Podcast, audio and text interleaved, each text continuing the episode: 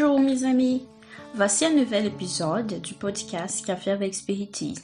Aujourd'hui, on vous présente les réflexions de Larissa Chavis. Répondez sincèrement.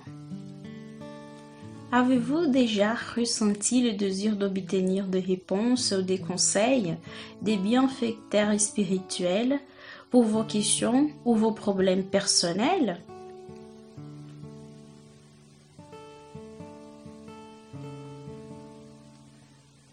Y a longtemps que la médiumnité est utilisée pour obtenir des réponses et des faveurs des esprits désincarnés. Il suffit de faire une recherche dans l'histoire pour trouver différentes nomenclatures pour une même situation. Certaines personnes recherchent même aujourd'hui des centres spirites en croyant y trouver quelqu'un capable de leur dire quelques décisions qu'ils doivent prendre dans leur vie. Dans le texte, le chapitre intitulé Un peu de raisonnement de l'ouvrage À l'os du Consolador, à la lumière du Consolateur, pas encore traduit en français, Yvonne Pereira, qui est l'auteur, a partagé une situation de cette nature. Elle participait à une conversation entre accompagnants spirites qui rappelait les épisodes de Hydesville, Hydesville aux États-Unis qui, à partir de 1848, ont attiré l'attention sur les phénomènes considérés alors comme supranormaux.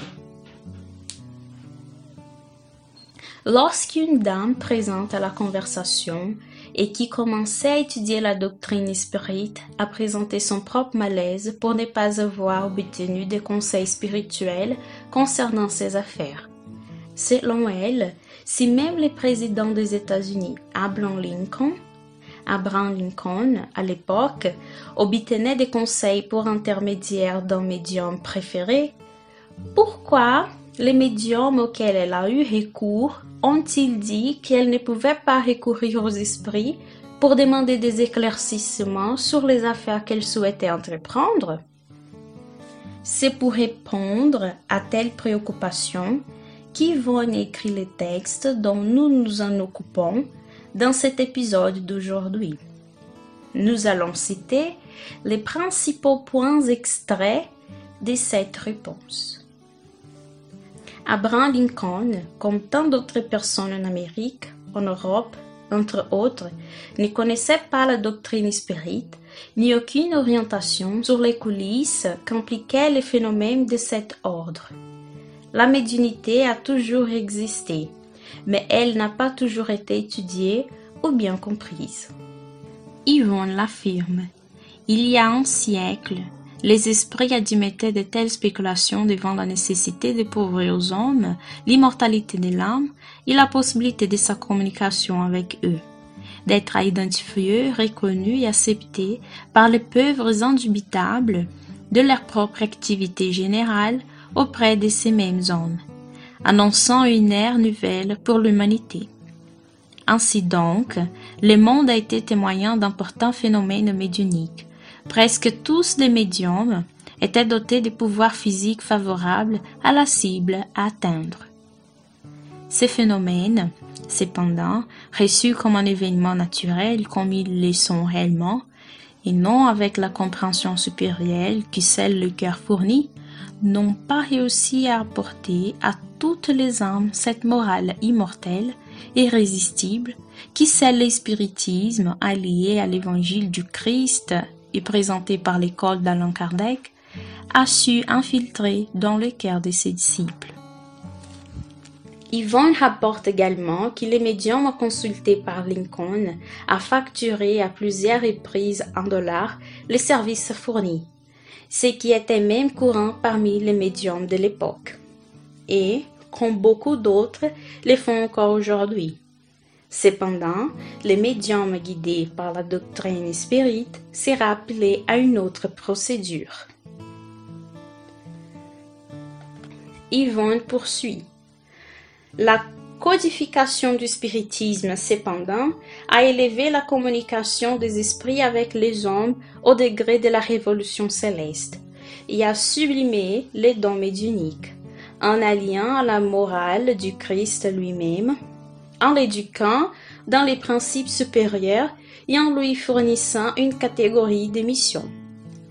Les médiums donc éduqués, il respectera la faculté que Dieu lui a accordée et ne s'adonnera pas à des enquêtes auprès de l'invisible, au nom du Christ, sur des affaires financières terrestres, ni ne se risquera pas à des prophéties d'aucune sorte, sauf à attendre la manifestation volontaire des esprits compétents et amis sur les événements futurs.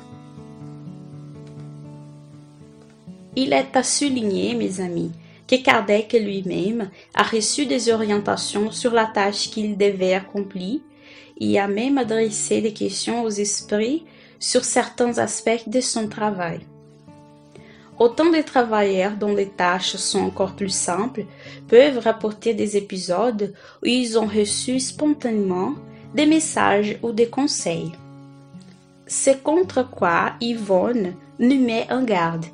Ce sont les questions à caractère personnel qui cherchent à exonérer les demandeurs ou la demandeuse de la responsabilité des décisions qui devraient être prises par lui ou par elle.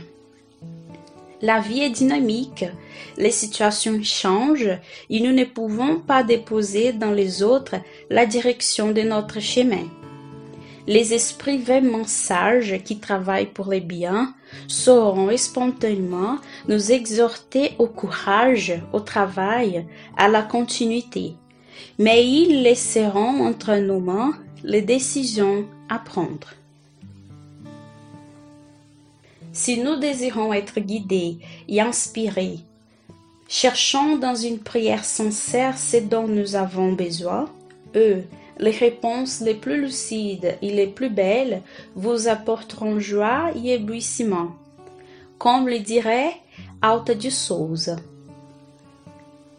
Une grande accolade à toutes et à tous, et jusqu'au prochain épisode du Café avec Spiritisme.